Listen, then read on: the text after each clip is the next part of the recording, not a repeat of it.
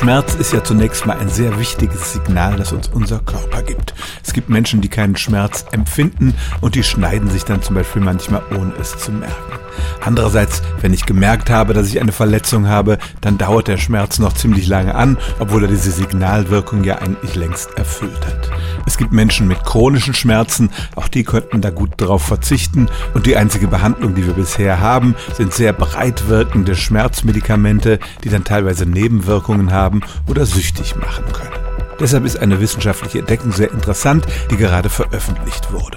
Forscher haben dabei bei Mäusen eine kleine Region in der Amygdala gefunden, einen Teil des Gehirns. Und wenn diese Neurone aktiv werden, dann wirken sie auf 16 andere Hirnregionen und schalten offenbar die Schmerzwahrnehmung ab. Das Experiment verlief so, dass man bei den Mäusen einen milden Schmerz im Gesicht oder an den Pfoten auslöste. Ich hoffe, sie wurden nicht allzu sehr gequält und normalerweise lecken die Mäuse dann die entsprechende Partie, aber wenn man dann diese Hirnzellen aktivierte, hörten sie sofort damit auf. Das klingt tatsächlich nach einem Schalter, der sehr schnell den Schmerz beseitigt und die Forscher sehen keinen Grund anzunehmen, dass das beim Menschen nicht auch funktionieren könnte.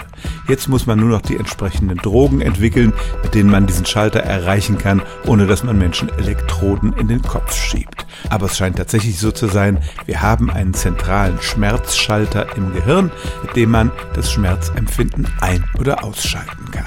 Stellen auch Sie Ihre alltäglichste Frage unter stimmt's at radio1.de.